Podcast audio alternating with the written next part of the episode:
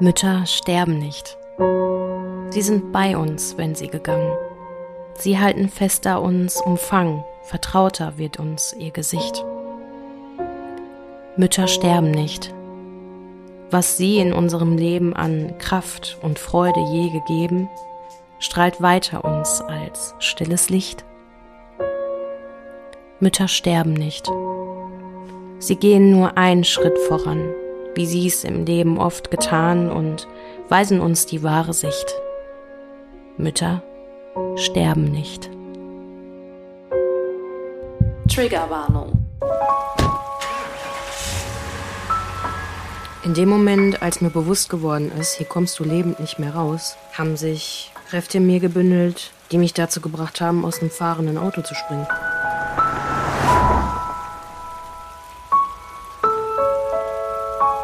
Ja klar. Ähm, komm vorbei. Ich wusste nicht, damit umzugehen. Im Nachhinein habe ich alle Beweise vernichtet. Ich war direkt duschen und habe mein Bettlaken in die Waschmaschine gestopft. Das war alles, was ich hatte.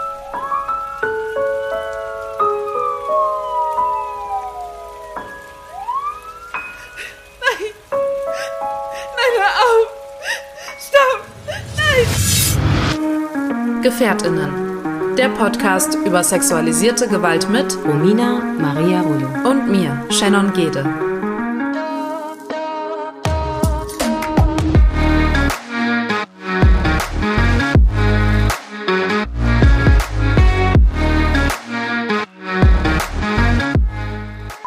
Sind Überlebende sexualisierter Gewalt und möchten in diesem Podcast unsere Erfahrungen mit euch teilen. Wir möchten damit Gefährtinnen einen sicheren Ort geben und nicht pauschalisieren.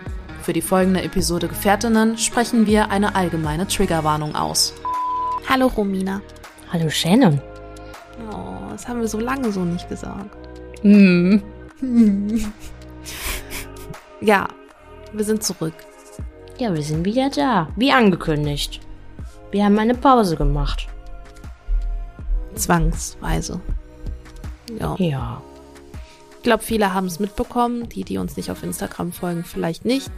Aber ähm, die Pause war aufgrund von dem Tod von meiner Mama, die ja Anfang April verstorben ist.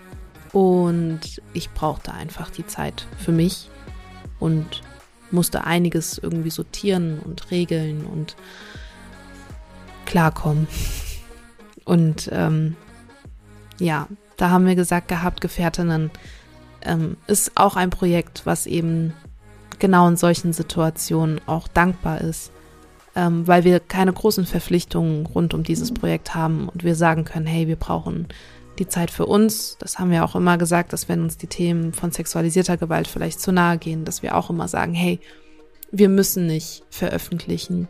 Ähm, ja, und jetzt war es eben zwar nicht sexualisierte Gewalt, aber das Leben, was einfach mir so ein bisschen äh, den Boden unter den Füßen weggerissen hat, ja.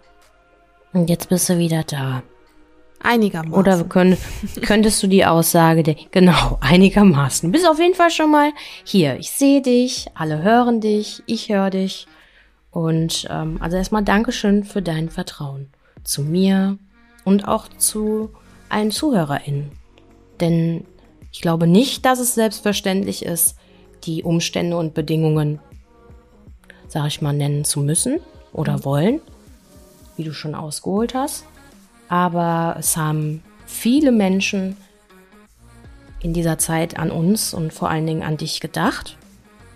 Wir werden jetzt nicht jede einzelne Nachricht hervorheben wollen, sondern ich möchte auch für dich in deinem Namen nochmal hier Danke sagen, ähm, dass uns viele Menschen Energie geschickt haben für die Zeit und sehr viel ja, Vorsicht und Empathie geschenkt haben, auch in den Nachrichten, die uns erreicht haben, die wir vielleicht noch nicht beantwortet haben, weil es ja doch dann die ein oder andere war, die einen erreicht, wo man nur mal, ja, keine Worte für diese Situation hatte. Auch ich nicht. Und äh, finde es deswegen umso schöner, dass man weiß, das fliegt so mit. Gefährtinnen fliegt mit und es muss nicht unbedingt da sein. Und deswegen, ja, sind wir jetzt wieder hier. Ja, und auch nee, ich sag mal so, klar, diese, diese Folge geht ein bisschen mehr um Trauer und Tod und deshalb auch nochmal, wir haben es zwar vorne schon, glaube ich, eindeutig gesagt, aber ähm, eine Triggerwarnung auch für diese Folge wäre jetzt hier ein Update zu den letzten Monaten, was sexualisierte Gewalt und alle News und ach, Statements und was weiß ich erwartet. Das ähm, erreicht euch auf jeden Fall in den nächsten Wochen. Aber diese Folge wollten wir nutzen, beziehungsweise ich auch nutzen, um einfach zu erklären, was so los war und wie es uns auch geht, wie es dir auch geht, wie wir beide gerade die Zeit erlebt haben. Und ähm, ja, ich, ich bin euch keine Entschuldigung oder eine Erklärung schuldig, das weiß ich. Ähm, aber nichtdestotrotz fühlt es sich gut an, hier darüber zu sprechen. Und es wird sicherlich auch hier und da mal irgendwie auch wieder durchkommen, weil es jetzt einfach auch ein Teil von meinem Leben ist, so, ja. Wie geht's dir denn eigentlich gerade so? Ja, wenn wir, also mir geht's gerade richtig gut, weil es immer so ist, sobald ich am Mikrofon mit dir sitze, dass alles, was drumherum sehr, sehr chaotisch sein kann in meinem Leben, dann irgendwie von mir abfällt.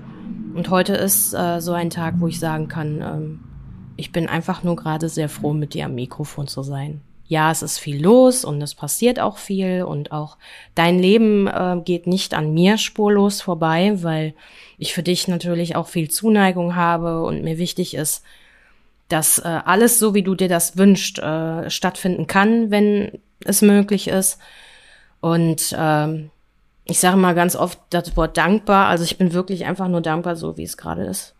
Und äh, auch äh, da muss ich immer direkt schmunzeln, weil ich direkt Kopfkino habe.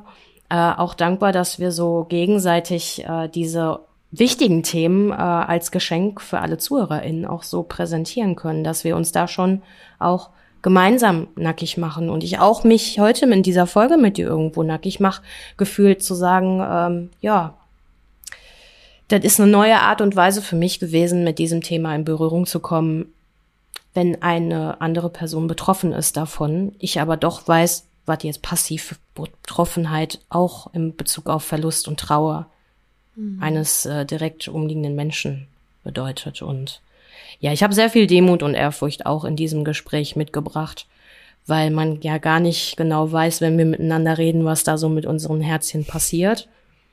Und äh, ja, finde sehr, bin auf jeden Fall sehr dankbar, dass wir über das Thema Trauer sprechen können weil es ja auch, ich weiß nicht, das beantwortest du vielleicht, ähm, eine Art, also ein Trauma sein ja. kann, sofern man äh, in dem Bereich und auch in, der, in die Zeit kommt oder schon war äh, und das realisiert, dass es sich so anfühlt. Würdest du sagen, das ist auch so bei dir? Dass du das überhaupt schon so sagen könntest?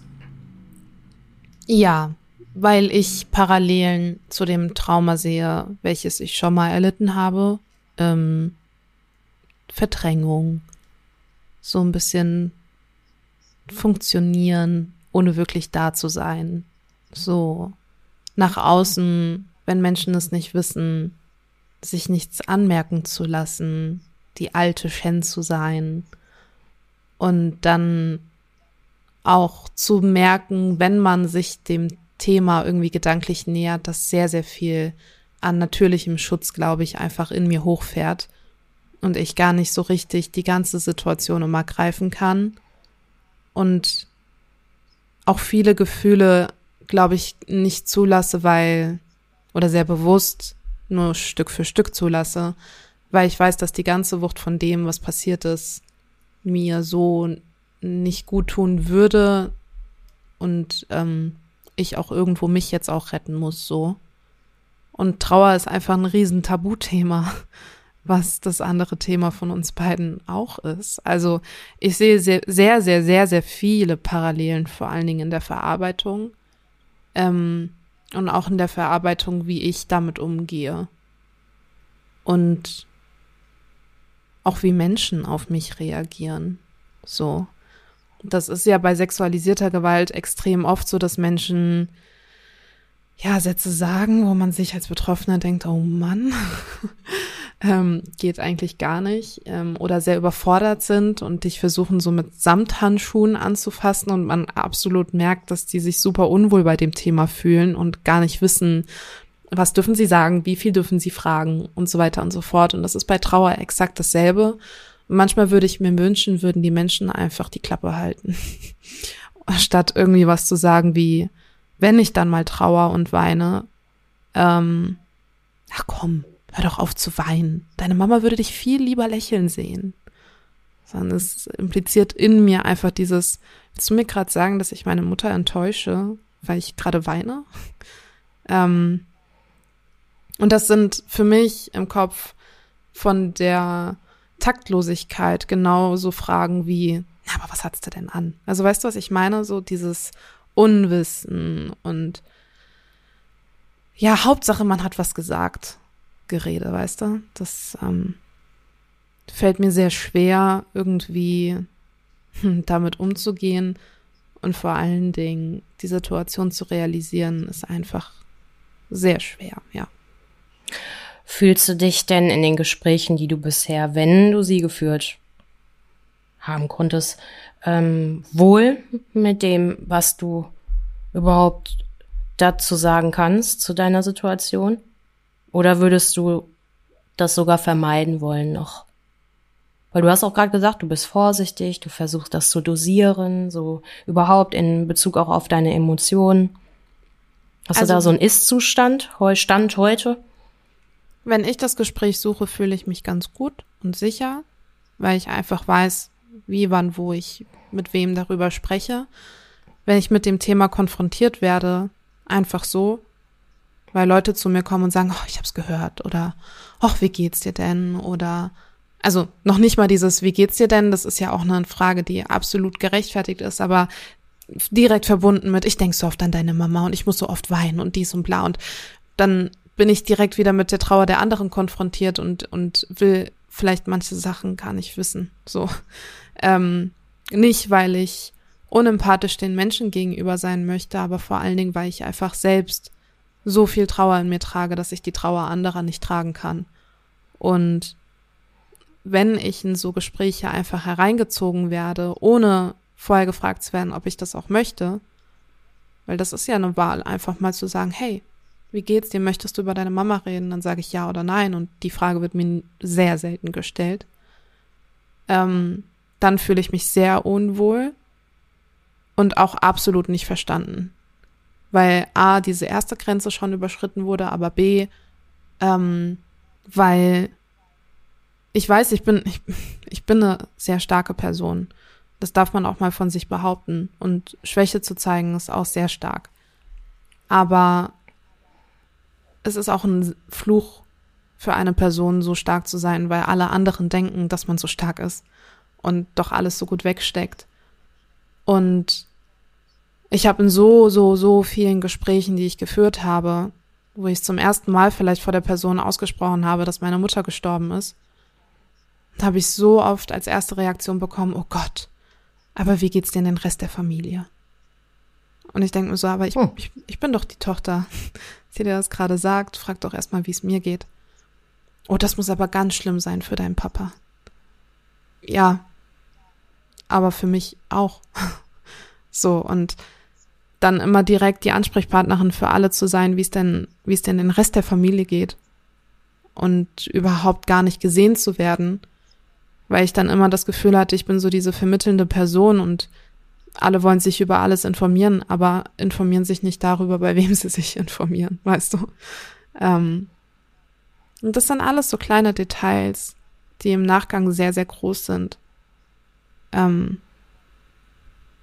ja, die es einem sehr schwer machen und man sich irgendwie nicht gesehen fühlt. Und um deine Frage zu beantworten, ähm, ich sehe da sehr, sehr viele Parallelen zu dem Trauma oder dem Umgang mit Betroffenen sexualisierter Gewalt, weil es A ein Tabuthema ist und B viele absolut nicht wissen, damit umzugehen. In den Momenten, ähm, wovon du gerade gesprochen hast, wo du einfach für dich erkannt hast, so, das schmeckt mir jetzt gerade nicht hat da deine Höflichkeit und deine Empathie anderen Menschen gegenüber oftmals überwiegt oder sagt man überwogen? Überwogen, glaube ich. Überwogen? Ja. Vor allen Dingen am Anfang, weil ich mir immer die Gedanken gemacht habe, oh Gott, der Person, der ich es gesagt habe, die hat ja auch einen Verlust. Also ich habe das ja in der ersten Zeit nicht einfach irgendjemanden erzählt, sondern wirklich Bekannten, Freunden, Familie. Und wusste ja, dass wenn ich die beste Freundin meiner Mama anrufe, dass das für sie auch ein Verlust ist und dass ihre Reaktion vielleicht auch erstmal aus dem Schockzustand irgendwie kommt und hatte da sehr, sehr viel Empathie und habe viele Menschen aufgefangen und viele Menschen sind in meinen Armen versackt und haben geweint. Und ich, ja, musste funktionieren oder wollte funktionieren und war so gesehen dann halt die Starke in der Familie, die irgendwie alle zusammengehalten hat und allen gesagt hat, dass wir es schaffen. Und jetzt mit einem Monat Abstand, was noch nicht lange ist, ähm, oder sogar schon mehr als einen Monat, ähm, sage ich sehr bewusst immer Nein und informier dich bei der Person, von der du wissen willst, ob es dir gut geht. Ähm, frag sie doch selbst. Ähm, und ziehe mich viel bei solchen Gesprächen zurück, weil ich realisiere, was da passiert ist. Und weil ich spüre, dass ein sehr, sehr großer Teil von mir gegangen ist. Und damit meine ich halt von mir, so. Und weil ich weiß, ähm, dass alles, was ich mir so vorgestellt habe als junge Frau im Leben und die Ziele, die ich hatte, so privat gesehen, Familie gründen, heiraten, Hochzeitskleid aussuchen, keine Ahnung, Baby bekommen, Fragen haben, ähm, das ist alles mit Mama verbunden, irgendwo. Und diese ganzen Ziele sind vielleicht noch da, aber sind nicht mehr so, wie ich sie mir vorgestellt habe. Und man muss sich irgendwie neu definieren. Und ähm, auch so im Alltag äh, ist es sehr, sehr schwer, das Leben anzunehmen, was ich gerade lebe, weil ich dieses Leben nie wollte. So. Ja. Und deshalb bin ich gerade vielleicht etwas ähm, ruppiger oder ehrlicher in dem einen oder anderen Gespräch. und äh, nicht mehr die empathische, die alle auffängt und für alle Verständnis hat, sondern die, die einfach innerlich gerade sehr laut schreit und erkennt, was weg ist. Fühlt sich die Reaktion, wenn die Menschen, hm, also haben die Menschen das dann gemerkt, dass du etwas ruppiger geworden bist? Hm. Vermutlich. Viele tun es dann halt mit der Trauer ab. Dann kommt schnell der Spruch, du brauchst Zeit. Und okay. dann wird sich eher zurückgezogen, weil man auch mit der Reaktion vielleicht nicht gerechnet hat, weil man vorher eben das Bild der starken Shannon hatte. Und jetzt nochmal eine andere Seite dieser Stärke sieht. ähm, weil ich für mich einfach, oder ich formuliere das so, weil ich für mich die letzten Wochen gemerkt habe, dass Trauern und diese Schwäche zuzulassen an, also was heißt Schwäche, aber Wein wird ja immer als Schwäche irgendwie konjunktiert in der Gesellschaft, ähm, dass das sehr stark ist, das auch nach außen zu tragen und nicht nur für sich zu vereinbaren. Und ich bin so, ich bin so dankbar ähm, für die Freunde, die ich um mich herum habe, also da rede ich jetzt zum Beispiel gar nicht so von dem Bekanntenkreis oder, oder anderen Menschen, die mit Mama in Verbindung standen oder stehen, ähm, sondern so wirklich mein Freundeskreis, der auch anderthalb Jahre mit mir diese Krebserkrankung durchgemacht hat und immer gesagt hat, hey, wir fangen dich auf, wir sind das Netz, du musst dich nur fallen lassen. Und ähm, ich einfach merke, dass dieses Netz auch kein zeitliches Limit hat. So.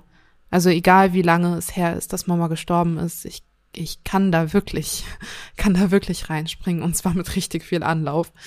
Ähm, und es funktioniert, dieses Netz. Und dafür bin ich, wenn man dieser Zeit für irgendwas dankbar sein kann, dann dafür. Gäbe es für diese, also ich will nicht den Fokus unfassbar intensiv auf die anderen Menschen legen. Ja. Und du hast ja gerade auch davon gesprochen, dass etwas von dir gegangen ist. Nochmal. Du hast ja auch gerade davon gesprochen, dass was von dir als Mensch gegangen ist. Teile von dir nicht da sind. Du trotzdem weiter funktionierst. Und ich ähm, habe mich ganz oft überfordert gefühlt. Auch wenn wir gar nicht so viel Kontakt hatten, aber den Kontakt, den ich als sehr dankbar empfunden habe, um überhaupt atmen zu können, wenn ich an dich denke. Und ich fühlte mich in den Worten, in denen du vorhin auch schon, also gerade vorhin, in denen du gerade erwähnt hattest, dass ähm, ja es Menschen gibt, die da gar nicht mit zurecht sich zurechtfinden mit diesem Thema Trauer, ähm, ja auch mit Sicherheit Menschen dabei sind, die ja vielleicht auch auf eine Shen, die in ihrer Version jetzt so wie sie da ist und äh, lebt, überlebt und stattfindet und funktioniert, wenn sie funktionieren möchte, dass man diese Shen annimmt. Bedingungslos. Und wenn dieses Netz bei den Menschen ähm, zerrissen ist oder nicht da war, dass auch die sich dann mit Abstand, wie du schon gesagt hast, äh, vereinbaren müssen dir gegenüber und der Situation vor allen Dingen auch aus Respekt gegenüber. Da das nicht selbstverständlich ist, auch aus der Erfahrung mit sexualisierter Gewalt heraus, dass man Menschen verliert, für immer tatsächlich, oder die einfach zwischengeparkt sind in einer Situation, wo sie sich auch selber zurechtfinden müssen. Wir sind ja nicht dafür verantwortlich, dass die Menschen um uns herum klarkommen. Finde ich auch sehr wichtig, wie du das auch formuliert hast. Ähm, glaubst du, dass diese Menschen, die verloren gehen und auch schon vielleicht sich abgewendet haben, bei dir eine Art zweite Chance haben? Also fühlst du das gerade oder bist du so sehr bei dir, dass es auch so nach dem Motto ist, da tangiert mich nur peripher? Also ich bin nicht nachtragend. Hm. Bis auf bei zwei Menschen. Ähm, aber ich, ich würde sagen, jeder geht anders mit Trauer einfach um und für jeden ist diese, diese Phase einfach oder dieser Verlust einfach sehr, sehr schwer und ich glaube nicht, dass ein Verlust Grund sein sollte, um ähm, Barrieren aufzubauen, die vorher nicht da waren. Ähm, das macht keinen Sinn. Und jeder trauert anders, jeder verarbeitet seinen Schmerz anders. Ähm, jeder ist willkommen, der meiner Mama so nahe stand, meine Mama geliebt hat, äh, Kontakt mit mir aufzubauen, natürlich. Ich finde nur, ähm, ist sehr, sehr, sehr, sehr richtig, jedem seinen Raum zu geben. Und wenn diese Personen vielleicht auch zwei Jahre Raum brauchen, ist das okay. Aber ich bin, also ich nehme mich aus der Verantwortung raus, diese Kontakte aufrecht zu erhalten, weil ich für mich einfach gucken muss, dass ich mich aufrecht halte. So, und ähm, wer da ist, ist da. Wer nicht da ist, ist nicht da. Und wer gerade aus Schmerz nicht da sein kann, der darf dann aber auch später wiederkommen. Und damit hast du auch die Frage beantwortet, die ich dir jetzt gestellt hätte. Nämlich, was würdest du einfach zusammenfassend sagen, wie man genau damit umgeht.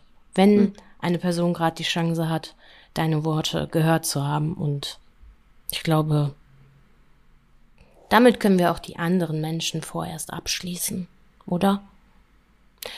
Denn ich würde dich noch etwas gerne fragen. Wir haben mhm. auch schon ähm, über den Vergleich von sexualisierter Gewalt und Trauer gesprochen und mhm. dass es ein Trauma sein kann und ähm, vielleicht wir gar nicht dazu befugt sind, aber schon auch die Möglichkeit haben, hier in dem Gespräch einzuschätzen, wo du gerade bist. Und bevor das so therapeutisch klingt, ähm, um eine Brücke zu bauen zu unseren Wunden, die nun mal entstehen bei uns in der Seele, meinst du, unsere Wunden, die schon da sind und unsere Narben kommunizieren mit den Wunden, die eventuell neu entstehen und auch schon entstanden sind, dass dir das hilft?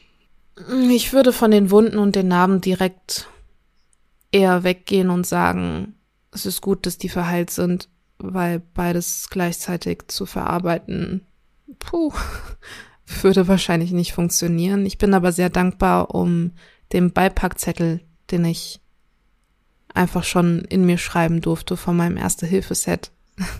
was Trauma und Wunden und Verarbeitung angeht. Darum bin ich etwas, ja, was heißt dankbar? Nicht, dass ich diesen Beipackzettel haben, der ist, der ist auch eine Last, aber ich bin, ich bin froh, lesen zu können oder mich verstehen zu können, wie ich in Extremsituationen funktioniere, ähm, dass ich an diesem Punkt der Heilung einfach für mich schon bin ähm, und, und damit umgehen kann, aber weiß, dass für mich persönlich, und damit möchte ich nicht sexualisierte Gewalt mit Trauer relativieren oder sonstiges, aber für mich persönlich ist der Verlust meiner Mutter ähm, schlimmer als alles andere, was ich bisher verarbeiten musste. Mm. Und ich weiß, dass dieser Beipackzettel vielleicht eine Seite ist von 300, die ich brauche. Also wäre die Antwort nein. Mhm. Weil verstehe ich, jetzt. Also nach der Aussage jetzt zuletzt verstehe ich es noch viel mehr, weil es manchmal so ein bisschen verschwommen ist, wenn ich dir, wenn wir miteinander gerade sprechen und es halt um die Mami geht und was ich eigentlich sagen will, ist, es fällt viel leichter, das Wort sexualisierte Gewalt zu sagen, weil es uns beiden irgendwo eventuell bekannter ist, weil wir darüber reden, weil wir schon Erfahrung gesammelt haben. Und ähm, die eine Seite bei Backzell ist, glaube ich, schon ein ganz schönes Bild, was man hat in Bezug auf Kommunikation zwischen Narben mhm. und Wunden der Seele. Hast du eigentlich schon gewusst, dass wir eine Gefährtinnen-Playlist hier auf Spotify haben? Da ist die ganze Musik drin, die uns bei dem Prozess der Verarbeitung und dem Seelenheil geholfen hat. Vielleicht ist da auch etwas für dich dabei. Klick dich mal rein. Hast du Wünsche in Bezug auf diese Situation? Kannst du das für dich realisieren, dass du Wünsche hast? Für dich? Ja, viele. Ähm, oh je, das macht mich emotionaler, als ich dachte. ähm, zu überleben mental. Mm. Und zu lernen, ähm, oh Gott, äh, Mama wieder zu verstehen. Also ich weiß, dass sie noch da ist. Und ich weiß, ich habe ich hab das Gefühl, ich habe ein noch viel besseres Bauchgefühl, seitdem sie weg ist. Ich glaube, das kommt ein bisschen von ihr. Ähm, ich ahne Dinge schon sehr, sehr schnell. Das ist etwas untypischer für mich, hatte ich das Gefühl. Aber ich habe noch nicht das Gefühl, dass ich sie wirklich spüren kann. Und immer wenn ich versuche, mit ihr irgendwie Kontakt aufzunehmen, ähm, schaffe ich es noch nicht. Und ich wünsche mir sehr, dass ich irgendwann mal das Gefühl habe, ähm, dass sie nicht weg ist. Ja, das sind, glaube ich, äh, die zwei großen Wünsche, die ich habe. Und einfach, alle guten Dinge sind drei, es kommt noch ein Wunsch. einfach zu, ähm, zu lernen, diese Hälfte, die von mir gegangen ist. Weil Mama war meine zweite Hälfte. Wir waren unzertrennlich. Wir waren eine Person ähm, diese Hälfte irgendwie wieder zu füllen. Und ich weiß noch nicht wie, weil ich bin nicht mehr als die eine Hälfte, die ich bin. Die andere Hälfte ist Mama. Und vielleicht lerne ich oder wachse ich in diese andere Hälfte rein. Kann gut sein.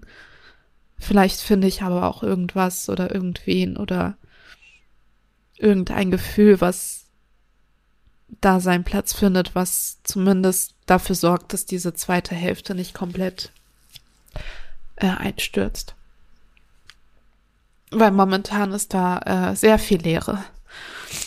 Sehr, sehr viel Leere und sehr viel Trauer und ähm, ich habe das Gefühl, dadurch, dass sie gegangen ist, habe ich verlernt, gute Entscheidungen zu treffen und verlernt zu lieben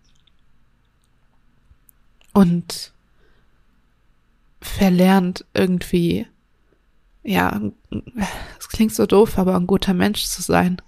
Weil alle Entscheidungen, die ich getroffen habe bisher in meinem Leben, habe ich nur getroffen, weil Mama am Ende nochmal den letzten Nicker gegeben hat. ähm, bestes Beispiel, ich hätte mir vor einem Jahr fast einen Hund gekauft. Ich hatte das Go von allen. Vom Vermieter, von Papa, von Freunden, äh, von, von der Auffangstation, also wirklich von allen, vom Hund gefühlt auch. Ähm, und Mama hat gesagt, Kind, du weißt nicht, was mit mir passieren wird. Und wie viele Klinikaufenthalte wir noch haben. Und was ist, wenn ich sterbe? Hast du dann den Kopf für einen Hund? Und ich dachte, sag Mama, komm bitte, du bist 80. Mindestens. Wir schaffen das. Und am Ende hat sie Nein gesagt zum Hund und deshalb habe ich keinen Hund geholt. Und gefühlt alle Entscheidungen, wirklich jeder Job, jede Wohnung, am Ende jede Beziehung, die ich eingegangen bin, ähm, war das finale Go von Mama da. Und das ist weg. Und diese Entscheidung jetzt selbst zu treffen oder das Gefühl dazu bekommen, dafür zu bekommen, ob sie das auch machen würde. Äh, es ist ein Lernprozess irgendwie. Und der ist sehr schwer und sehr, sehr kräftezehrend, weil man sich selbst und das Leben, was man gerade führt, sehr in Frage stellt. Und ich weiß, dass ich da irgendwo noch bin. Ich bin noch irgendwie da. Aber ich, ich weiß nicht, beziehungsweise ich erkenne mich nicht weil ich auf einmal so klein bin. Dankeschön, Shen. Hm. Gerne. Es ist halt, es ist halt ein Thema, wovon viele, glaube ich, was viele, jeder von uns wird durch diese Situation durch müssen. Ob es die Mama ist oder eine gute Freundin oder der Papa oder die Schwester oder der Hund, keine Ahnung. Jeder muss mit Trauer irgendwann mal leider umgehen können. Und ähm, ich finde auch so die letzten anderthalb Jahre waren so ein Tabu um Mama herum. Natürlich wollte ich ihre Privatsphäre auch wahren, aber das, was da alles passiert ist, das ist so unfassbar. Und ich bin, ich, das erste, das ist sehr privat, aber ich möchte es gerne teilen. Das erste, weil ich, warum, ne, Moment, zwei Gedanken gleichzeitig, warum möchte ich es teilen? Weil ich glaube, das widerspiegelt, was wir die letzten anderthalb Jahre durchgemacht haben.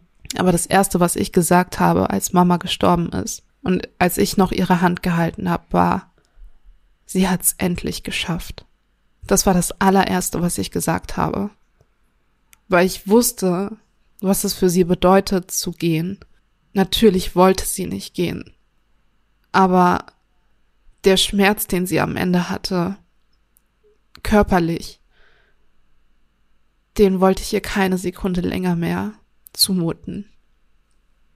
Und deshalb war ich in der Hinsicht sehr, sehr erleichtert, dass der Mensch, den ich am meisten liebe, ähm, nicht mehr leiden muss. Ja. Brauch mal einen Moment.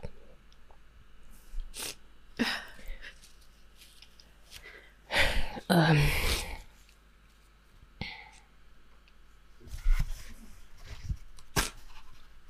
Ach, Entschuldigung.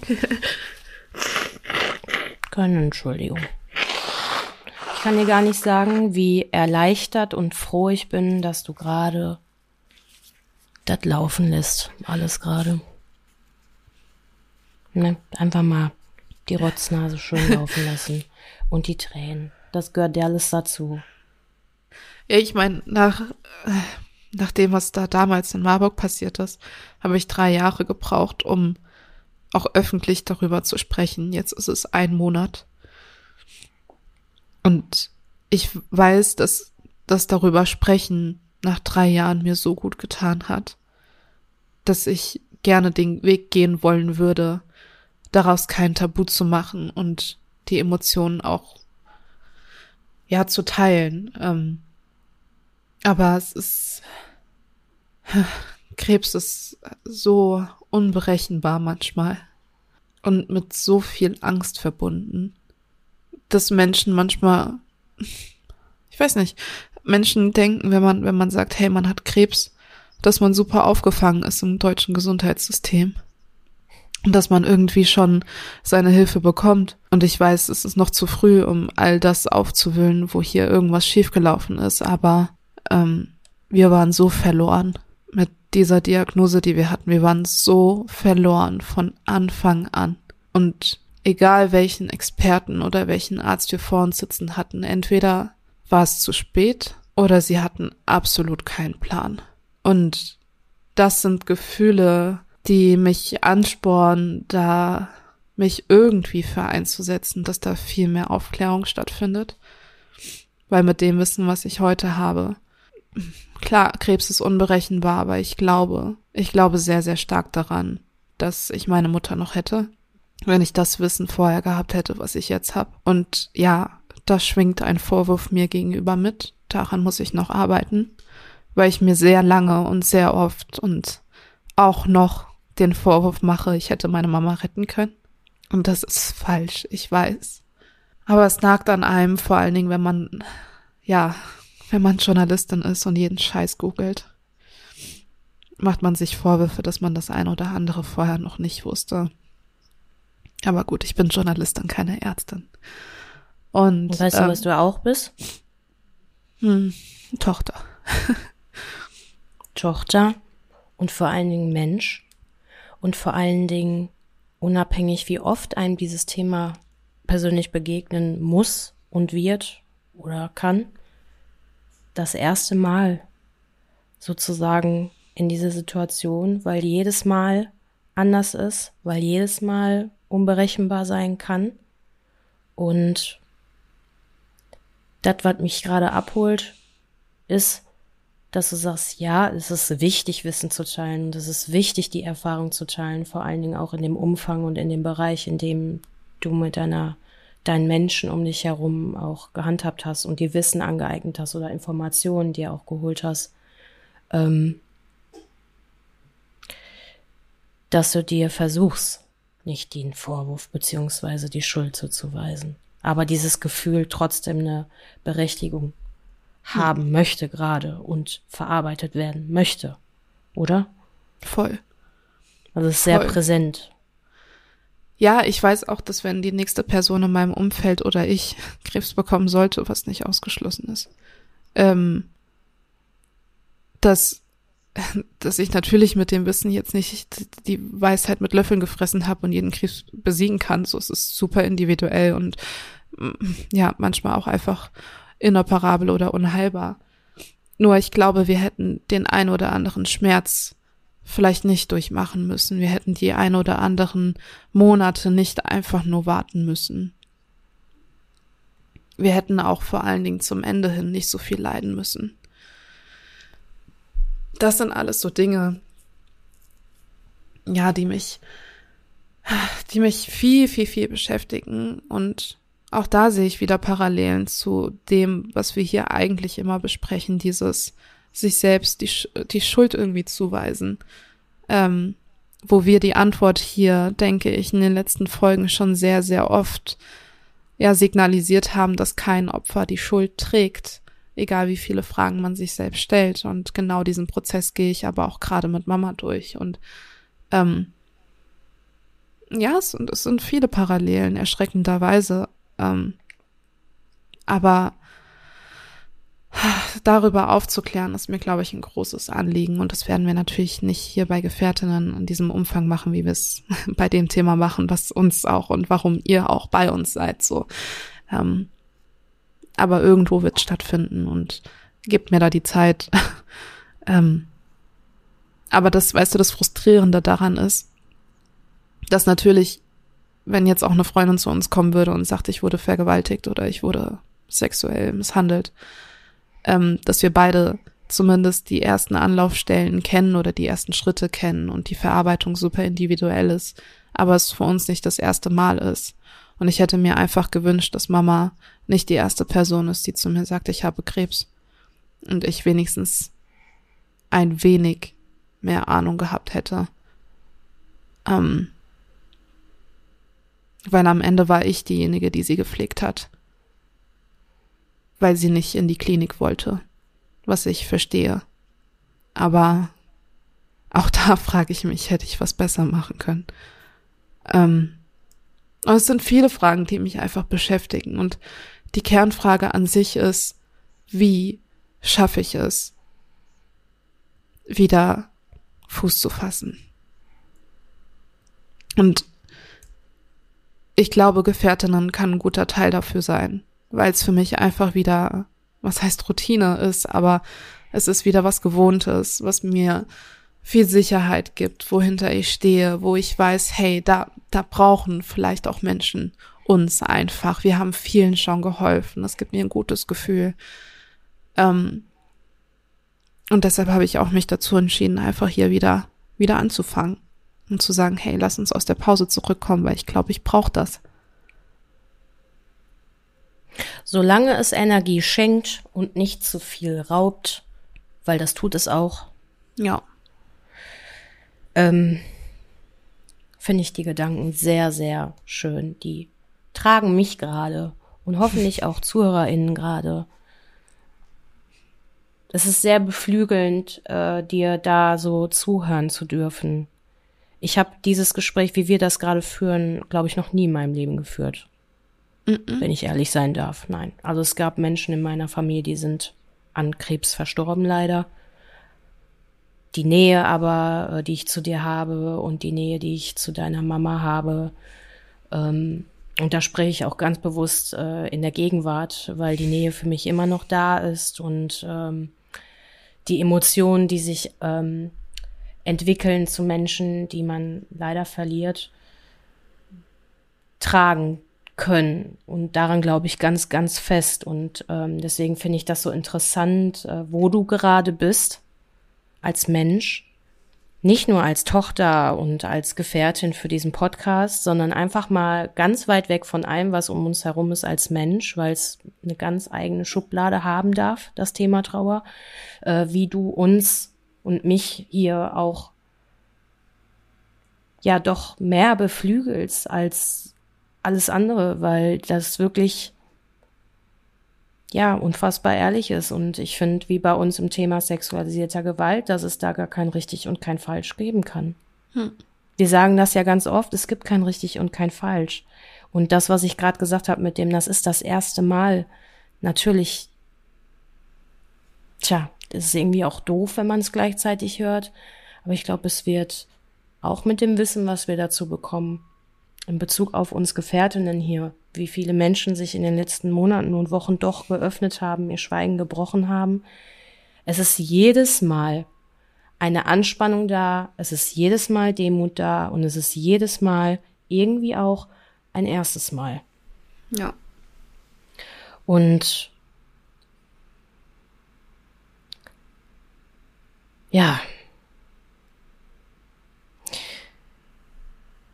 Ich bin auf jeden Fall dabei und ähm, ich finde es sehr schön, dass du dieses Thema äh, zur Aufklärung und überhaupt auch Prävention gibt's auch in diesem Bereich mit aufgreifen möchtest.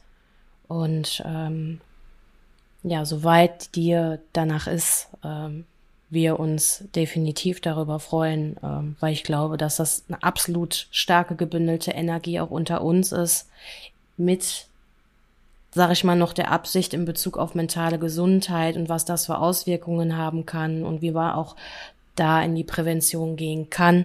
Ne, es ist alles ein Kann und kein Muss, natürlich. Und deswegen finde ich das sehr inspirierend, dass wir den äh, Weg ja, ich würde sagen, jetzt nicht unbedingt zu 100 Prozent gemeinsam gehen werden, weil ich das auch nicht kann. Ich äh, war nicht du und ich bin nicht du. Aber ähm, ja, dass auch immer ein Aufruf für alle ZuhörerInnen ist, dass äh, ja sich was entwickelt, Veränderung stattfindet und dass alles zum Prozess gehört und ja. Ja. Dass ein Fenster ist, was geöffnet werden kann, ja. Wie geht es dir oder wo bist du gerade als Mensch? ist für mich zu beantworten. Ich bin so 50 Prozent sicher, dass ich das schaffe. Und ich habe 50 Prozent Tage, wo ich sage, hey, hey, es geht weiter. So. Wir haben Ziele, wir haben Pläne, es ist hart, aber wir kennen uns, wir sind, wir sind Kämpferinnen. Ähm, let's go. So. Daran wächst du und du wächst mit ihr und du wächst wieder mit ihr zusammen. Und dann gibt's die anderen 50 Prozent die mir einfach sagen, so ganz ehrlich, wofür. Und gerade eben jetzt Stand heute, wo wir diese Folge aufnehmen, weiß ich noch nicht, auf welche Seite ich kippe, auf welche Seite ich mich fallen lasse. Muss ich genauso ehrlich sagen. Und hoffe einfach ähm, darauf, dass die Stärke, von der alle sprechen und die Stärke, die auch Mama einfach in ihrem Kampf gegen den Krebs bewiesen hat, ähm, dass die irgendwann mal zu mir findet. Weil, das hat mein Papa so schön gesagt, der Krebs, der hat nie Mama genommen. Mama hat eigentlich den Krebs besiegt. Sie hat ihm gesagt, hey, so nicht weiter, so das machst du nicht mit mir, ich gehe diesen Schmerzen nicht mehr nach. Ähm, der Krebs hat zwar Mamas Körper genommen, aber nie Mamas Geist und nie Mamas Lebensfreude. Mama war immer Mama. Mama war nie der Krebs und das ist auch nicht selbstverständlich, weil an dieser Krankheit kann man auch als Betroffener sehr, sehr, sehr gut zerbrechen. Ähm, aber bis zum letzten Moment eigentlich hat sie, ja, sie, war sie sie, so. Hat vor allen Dingen auch ihren Humor nicht verloren, was ich so bewundernswert immer fand. Und jeder Zahnarzt, der zuhört, jede Zahnärztin wird super stolz auf sie sein, denn egal wie viele Schmerzen sie hatte, sie hat einfach jeden Abend, jeden, Zahnseide benutzt. Wer macht das denn? also ich nicht. Ähm, und man konnte daran erkennen, wie schlecht es ihr ging, wenn die Zahnseide noch im Waschbecken lag und nicht im Mülleimer. Dann wusste man, okay, geht's nicht gut. Wenn sie es selbst noch weggeschmissen hat, dann, dann war okay. Ähm, aber weißt du, alleine solche Sachen, da habe ich Mama einfach, nicht weil sie immer Zahnseide benutzt hat, aber einfach Tatsache, dieser Wille, ähm, da habe ich sie erkannt. Und ich hoffe, dass dieser Wille mich irgendwie erreicht und mir die Kraft gibt, auch wenn ich es gerade noch absolut nicht sehe, in diesen 50 Prozent an Tagen, die so sehr, sehr dunkel sind. Dass, ja, mich auch die Erinnerungen daran erinnern, wer ich bin. Und auch wenn sie nicht hier ist, dass ich ja trotzdem 50 Prozent Mama bin, einfach rein biologisch gesehen. Und dass mich, ja, dass ich mich da selbst dran erinnere. Hey, schon gewusst? Werbung. Warum hast du dich nicht gewehrt? Aber wolltest du nicht eh was von ihm? Sieh es doch einfach als Kompliment. Übertreibst du nicht ein wenig? Warst du betrunken? Und vor allem, was hattest du an? Was hattest du an? Eine Frage, die Betroffenen sexualisierter Gewalt immer noch viel zu oft gestellt wird. Denn sie impliziert eine Mitschuld am Übergriff. Die Wanderausstellung Was hattest du an? richtet sich gegen Opferschuld und falsche Fragen. Sie zeigt, was Betroffene zum Zeitpunkt des Übergriffs getragen haben und gibt Einblick in die Gefühlswelt von Betroffenen. In der Ausstellung, aber auch auf dem Instagram-Profil von Was hattest du an, lernst du, welche Fragen verletzen und welche Aussagen stattdessen helfen können. Was hattest du an? Jetzt auf Instagram informieren. Und jetzt zurück zur Folge. Darf ich dir eine Frage stellen, die ich in unseren Stories bekommen habe von unseren Gefährtinnen, die in Bezug darauf, dass du gerade erwähnt hast, dass es auch ganz dunkel sein kann? Mhm. Ähm, ich wollte die Frage nicht alleine beantworten, weil ich schon, als sie uns gestellt worden ist, dachte, das ist eigentlich ein schöner Moment, die Frage mit in unseren Podcast zu nehmen. Mhm. Und ich konnte die Frage auch nicht beantworten, weil manche Sachen kann ich nicht alleine hier. Irgendwie fehlt dann da so, wie das Nicken deiner Mama, fehlt mir manchmal auch das Nicken von dir. Und wenn oh. ich sowieso schon, wenn ich sowieso schon total präsent jetzt, jetzt, jetzt verliere ich schon wieder den Faden. Doch nicht, da ist er. Aber wenn ich sowieso schon, also ich darf ja wissen, wie Shannons Mami aussieht und für mich ist es unfassbar, äh, vor allen Dingen auch mit dem Pony jetzt. Und wenn man dann Bilder kennt von deiner Mama, ähm, ja, dass ich sie jedenfalls mindestens hier in der Kamera immer mit dabei habe. Ja, weil du so viel unfassbar viel Ähnlichkeit auch hast. Also 50 Prozent sind echt untertrieben, würde ich fast sagen. also nicht nur optisch, sondern das allgemeine Bild. Und ja, ich freue mich noch viel mehr von dir kennenlernen zu dürfen. Ob das die alten Versionen von dir sind oder die neuen, die entstehen werden oder das, was gerade im Moment stattfindet, was auch immer für eine Überschrift wir der Situation geben sollen. ähm, ich finde das sehr inspirierend und interessant und möchte darüber ähm, ja direkt mal auf die Frage eingehen. Uns hat eine Gefährtin gefragt, ähm, wie wir damit umgehen, wenn wir die Hoffnung verlieren.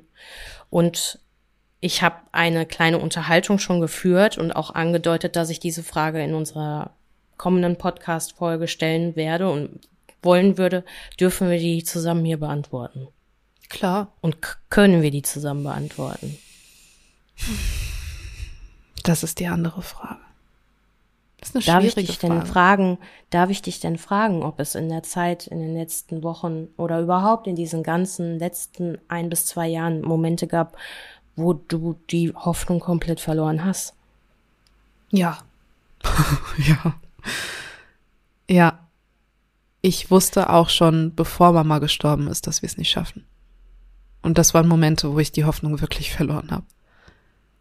Ähm, ich erinnere mich sehr, sehr gut an ein Gespräch mit dir, wo wir uns entschieden haben, doch keine Podcast-Folge aufzunehmen an dem Abend, wo ich zu dir gesagt habe, Romina, und da hat meine Mama noch gelebt, ähm, wenn ich in die Zukunft schaue oder mir vorstelle, wie die Zukunft aussehen könnte, ich sehe Mama nicht. Und das waren Momente, wo ich die Hoffnung verloren hatte. Definitiv.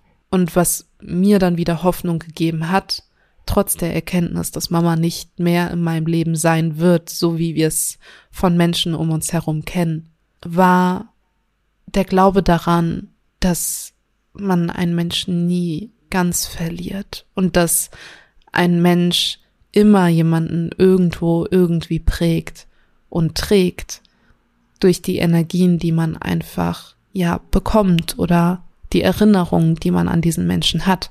Und das kann man auch sehr gut auf sich alleine beziehen.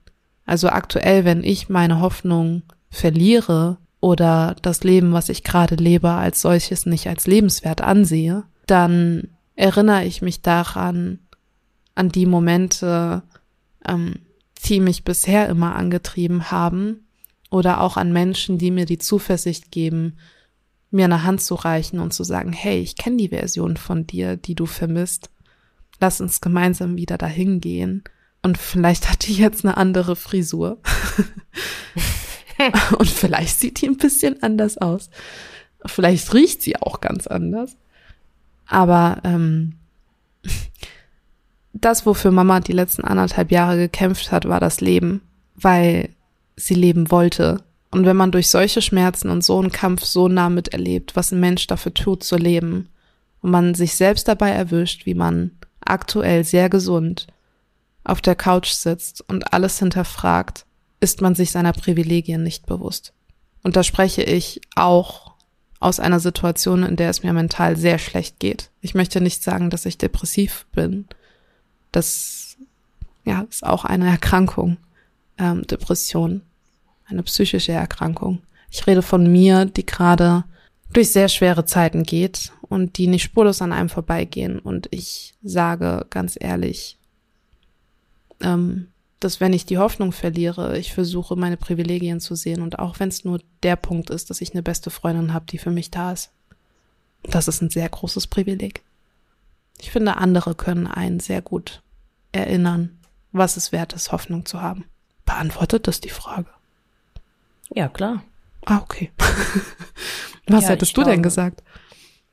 Ich habe die Frage ja schon eröffnet, dass ich da so ein bisschen Schwierigkeiten mit hatte, weil ich, glaube ich, auch versuche, so ein bisschen auf den Punkt zu bringen. Aber es jetzt im Bereich Gefährtinnen und sexualisierter Gewalt und die ganzen Umstände ähm, für mich in Anführungsstrichen einfacher ist, die Frage zu beantworten als in Bezug auf Trauer, weil ich diese Erfahrung als sehr, sehr junges Mädchen gemacht habe und mein 14-jähriges Ich hm.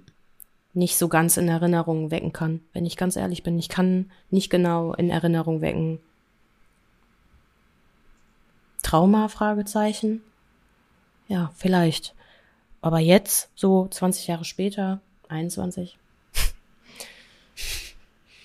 äh, kann ich dir auf jeden Fall die Hand reichen. Ich finde das äh, wichtig. Dieses, ähm, ich bin ja auch immer gerne diejenige, die dann sagt, ich bin dankbar, ich bin dankbar, aber ich wirklich von Grund auf ehrlich dankbar.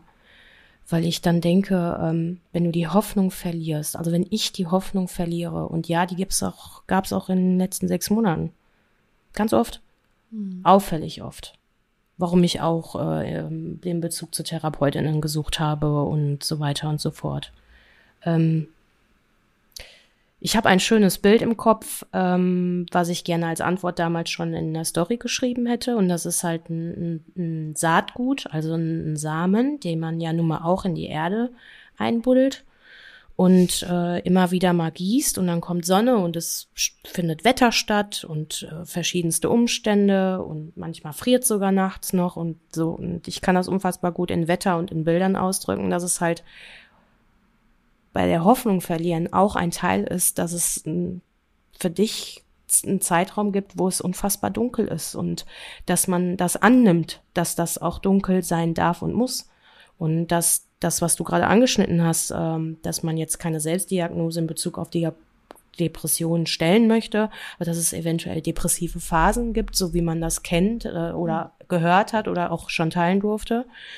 Ähm, und es äh, sehr viel Kraft kostet, diese Energie aufzubringen, da durchzugehen, wenn man die Hoffnung verliert. Ganz, ganz, ganz am Ende dieser Bilder ist immer dieser Tunnel, wo man so den, denkt, so, das ist halt schon auch irgendwo ganz, ganz minimal sichtbar, aber da ist ein ganz kleines Licht. Und so fühlt sich auch der Samen, wenn der da unter der Erde ist. Wie schrecklich ist das eigentlich? Dass er dann da, ne, so als Samen erstmal, dann keimst du und dann kommst du wieder, also so, und am Ende ist es aber ganz viel Licht auch wieder. Bevor dann das Wetter wieder kommt. Aber das ist eine andere Geschichte. Nur dann hat man diese Hoffnung ja behalten und kommt wirklich so durch die Erde durch und dann ist man auch wieder da. Und das ist ganz unterschiedlich, wie lange das anhält. Ja, und auch dieser Samen muss sich ja erstmal wieder daran erinnern, wer er eigentlich ist. Also es ist erstmal alles dunkel und es ist matschig und es ist nass. So stelle ich es mir zumindest als Samen unter der Erde vor. Mit. Und, und das jetzt? Alles gut. Komm mal her, Snow. Komm. Alles gut. Ist total verschlafen und jetzt voll strubelig. Ja, gut. Ist die verschlafen gegen irgendwas gelaufen, oder? Nee, das ist irgendwie, hat sich da was verselbstständigt. Ah, okay. Naja, auf jeden Fall muss man Alles sich gut, als, komm her. So, wir machen hier weiter. Als Samen ja auch daran erinnern, dass man ja ein Samenwissen da nach oben muss. Auch so beängstigend und schwer das gerade sein mag, aber Ja, man muss sich ja, ja. an sein Ich wieder erinnern. Und das ist bei auch, bei, auch bei sexualisierter Gewalt so gewesen. Bei mir zumindest in meinem Heilungsprozess. Ich musste mich wieder daran erinnern, wie mein Leben vor der Tat war und wer ich war. Und da wieder zurückkehren, um zu erkennen, der Täter kann nicht mich, ja, so beeinflussen, dass er mich einnimmt. So. Ähm, zumindest war das mein Weg. Wie gesagt, das ist alles super individuell.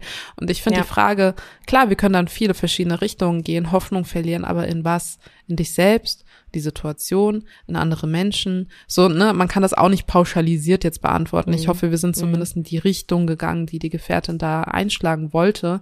Ansonsten gerne nochmal schreiben, aber ähm, so wie ich es jetzt interpretiert habe, die, den, die Hoffnung in sich selbst zu verlieren, finde ich, haben wir beide ähm, schön, schön beantwortet, auch mit schönen Metaphern. Ja. Ja, ist sehr individuell. Man kann ja auch die Hoffnung in allen Bereichen verlieren. Dann ist es echt dunkel. Ne? Das geht ja auch, weil du gesagt hast, es gibt natürlich auch einzelne Bereiche. Ne? Es gibt natürlich auch alle Bereiche. Alles in Frage zu stellen, auch dich selbst. Ist ein Fall definitiv für professionelle Begleitung, für ein Gespräch mit einer Anlaufstelle, um die Gedanken zu ordnen, würde ich auch mit dranhängen. Denn ähm, die Hoffnung verloren zu haben, auch in das Gespräch nochmal einzusteigen, was du erwähnt hattest, wo du ne, gesagt hast, ne, ich sehe da etwas nicht mehr, ist eine Art Werkzeug, um mit dieser Hoffnungslosigkeit umzugehen und sich gemeinsam mit Menschen nicht alleine darüber bewusst zu werden, wo stehe ich gerade und was ist das gerade, was ich fühle, wie kann ich das jetzt einordnen, bevor es in Anführungsstrichen gefährlich oder lebensgefährdend sein könnte. Ne, also um wirklich mal Worst Case auch hochzuholen, weil ich glaube, dass das auch ruhig in diese Richtung unter anderem gehen darf. Und ich hätte jetzt wieder was Unpassendes gesagt, deswegen habe ich jetzt nicht gesagt. Ich hatte gerade schon wieder den Samen in der matschigen Erde im Kopf. Das geht mir jetzt nicht mehr so aus dem Kopf. Ja, aber, aber weißt du, wenn man, ähm, wenn man in der Situation ist, dass man die Hoffnung glaubt, verloren zu haben und dann aber einem Podcast über Instagram schreibt, was man da tun soll, hat man ja eigentlich wieder Hoffnung darin, eine gute Antwort zu bekommen, in der man wieder oh, Hoffnung ja. tanken darf. Also ganz die Hoffnung verloren hat man, glaube ich, in der Situation dann nicht. Mensch, Shannon, da hast du auch recht. ja, Mai. Sag ja, ich bin gerade auch erwacht in dem Gespräch. Ja, aber ja, ja. ja. Wichtiger Ansatz. Wichtig. Ja. Das darf man nicht außer Acht lassen. Das ist genauso wie wenn Menschen anfangen, über das Überlebte zu sprechen und sagen, sie sind noch gar nicht weit mit ihrer Heilung, sagen wir beide auch immer, stopp mal, du redest doch drüber. Ähm, das ist ein verdammt großer Schritt. Deshalb, ja, gerne mal immer noch mal einen Reality-Check machen. Gucken, wo man steht, was, was gerade um einen herum ist. Auch ich würde sagen, ich bin in meiner Heilung, was Mama angeht, natürlich sehr, sehr, sehr am Anfang. Es ist sehr, sehr frisch alles, aber zu realisieren, wie es mir geht, was es mit mir macht und wo ich gerade bin, finde ich, ist schon mal ein Status quo, den ich ähm, als sehr wertvoll ansehe. Wenn man es so bezeichnen will. Zumindest weiß ich, was scheiße läuft. Bin ja schon mal gefragt worden, wie dir geht. Ja. Wegen Real Realitätscheck und all sowas. Und ich sag gerne, wenn ich glaube, dass es nicht angemessen ist, nach dir zu fragen, beziehungsweise auch die Frage dann so für mich selber so ist, so, ja, dann habe ich gar nichts mehr. Also ich habe ja viel gelernt mit dir zusammen hier auch in sehr, sehr ähm, vertrauensvollen Gesprächen. Und ich sag dann immer, die ist. die ist. Und äh, ich kann mich daran erinnern, dass ich mit der ähm, Omeli, die Großmutter von meinem Partner, so mhm. nenne ich mhm. sie immer, auch mal, also das die Aufmerksamkeit ist halt auch wirklich aus ernstem Interesse da äh, gefragt worden bin und äh, dann irgendwann kam, ja, du sagst immer, die isst, die isst. Und sie dann aber dachte, das meint, du isst, also du würdest essen. Das tue ich verhältnismäßig wenig Fand gerade, ich sehr schön ja. zum Schmunzeln. Aber um auf sie ist, also sein, das Sein, also einfach zu sein, zurückzukommen, äh, ja, Shannon, du bist halt. Und äh, das, was du gerade bist, das kann von mir aus jeder mögliche Farbe sein. Und natürlich kann das auch mal wehtun oder es könnte unangenehm für mich sein oder für andere oder wie auch immer. Wir haben, glaube ich, in dieser Podcast-Folge über viel mehr Perspektiven gesprochen, als ich mir vorgestellt habe. Ähm, und ich will das Gespräch gar nicht eigennützig oder sowas in der Art abbrechen, sondern Jetzt habe ich den Faden auch noch verloren. Warte mal, wo wollte ich denn jetzt eigentlich hin? Ähm, ja, genau, sein. Ja. Sein oder ja. nicht sein. Ja, es ist äh, wichtig, dass du bist und dass du, dass egal wie du bist, da bist. Und ich glaube, dass es in. Oh, jetzt ruft auch noch Daniel an. ich lieb's. Ähm, du bist auch Romina. Du bist dass es auch. schön ist und wir auch weitergeben können. Ja, ich will dich gar nicht so überschwemmen mit, mit Komplimenten, sondern ich möchte dir signalisieren, dass das, was du schon am Anfang als aller, aller wichtigstes gesagt hast, nämlich, dass es nicht wie bei der sexualisierter Gewalt ist, sexualisierten Gewalt ist, sondern dass es wichtig ist zu sein und äh, stattfinden zu dürfen und wenn dann mal was nicht so läuft mit dir oder auch für dich selber mit anderen, man ähm, eventuell die Energie wieder aufbringen kann, um Situationen die Chance zu geben. Aber es ist definitiv, und dann bleiben wir wieder bei der Trauer, dazu gehört, loslassen zu lernen. In jeglicher Hinsicht. Und ich glaube, das ist ein ständiger Prozess. Ich lasse ich nicht los. Ich äh, würde das akzeptieren, wenn du willst, dass ich loslasse, aber vielleicht Mhm. auch nicht sofort. Dafür kämpfe ich viel zu gerne und zu sehr. Wenn mir wirklich etwas wert ist. Jetzt gar nicht, was du jetzt schon wieder hier irgendwie an komischen Gefühlen in deinem Kopf hast, aber also äh, loslassen. Genau. Bin auch errötet, aber Ah. nicht äh, vor Scham, sondern Nee, aus Wut. auch wenn es angebracht wäre. ja, einfach aus der Emotion heraus. Und Ja, aber du sagst was ganz Wichtiges. Also A, wir lassen nicht los und B, also wir beide. Und B, ähm, einfach zu sein. Und natürlich mit der Ja, Trauer genau, ist sein. bei mir einfach vieles, vieles, vieles, vieles dazugekommen.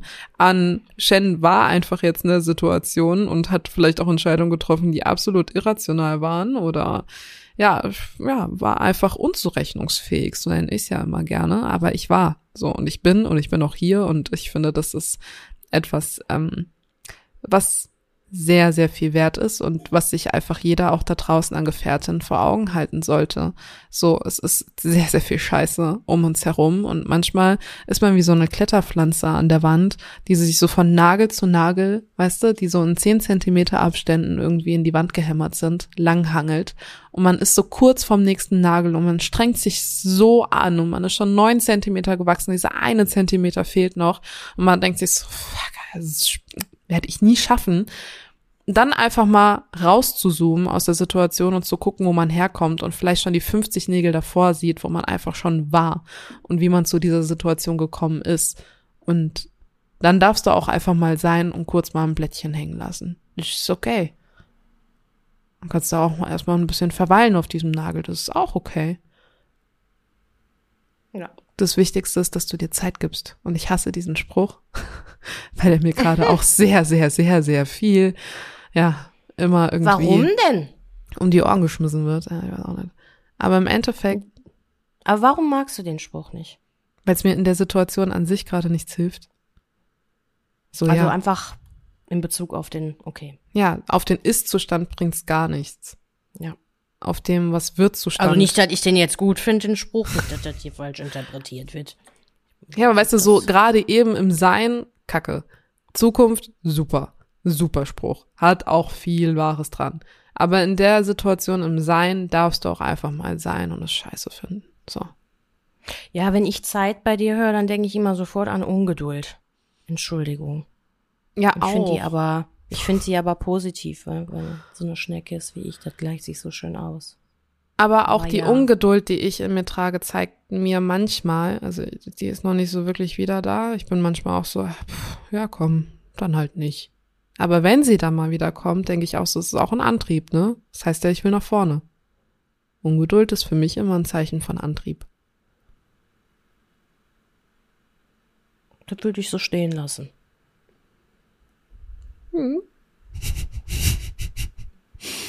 Ja. Ich mag die positiven Dinge an Sachen. Die Dinge an Sachen. Weißt du, was ich auch mag? Hm. Waffeln. Ah, gut. Vor allem gehen wir beide in die Produktion rein und sagen, komm, kurzer Starter, ja, über eine Stunde. Ja, manchmal ist das so, ne? Ah, das war ein guter Flow. Wir haben es ja auch vermischt, Ja. so ist ja nett.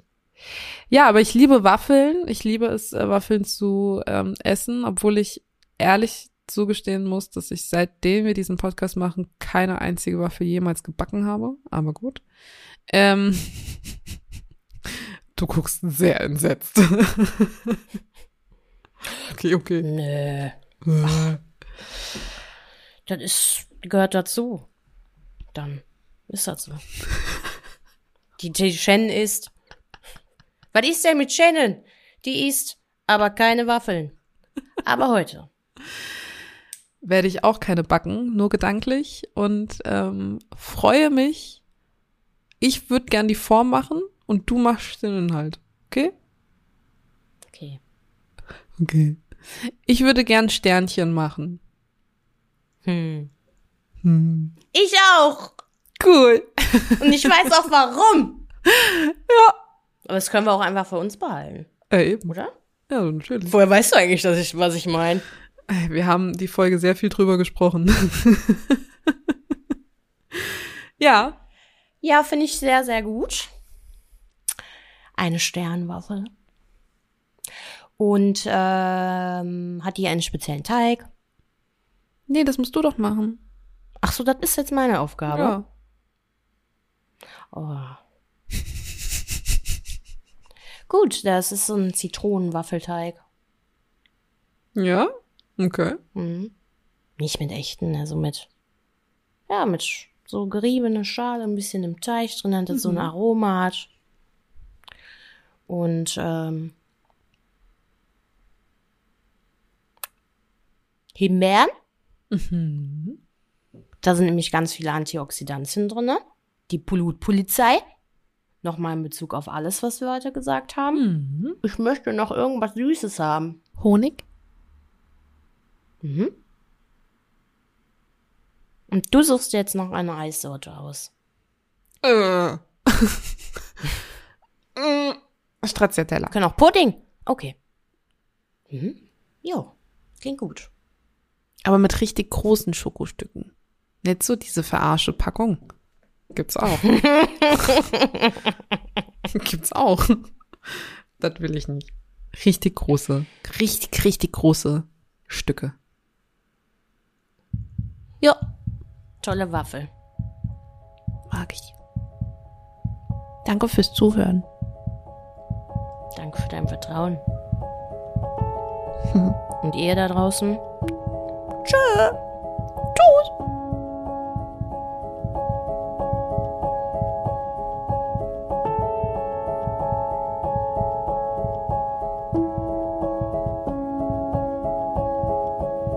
Wenn du betroffen bist von Gewalt jeglicher Art, dann wende dich an eine dir vertraute Person. Auf unserem Instagram-Feed Gefährtinnen findest du mehrere Anlaufstellen, die dir helfen könnten, sei es das Hilfetelefon oder der weiße Ring. Du bist nicht allein.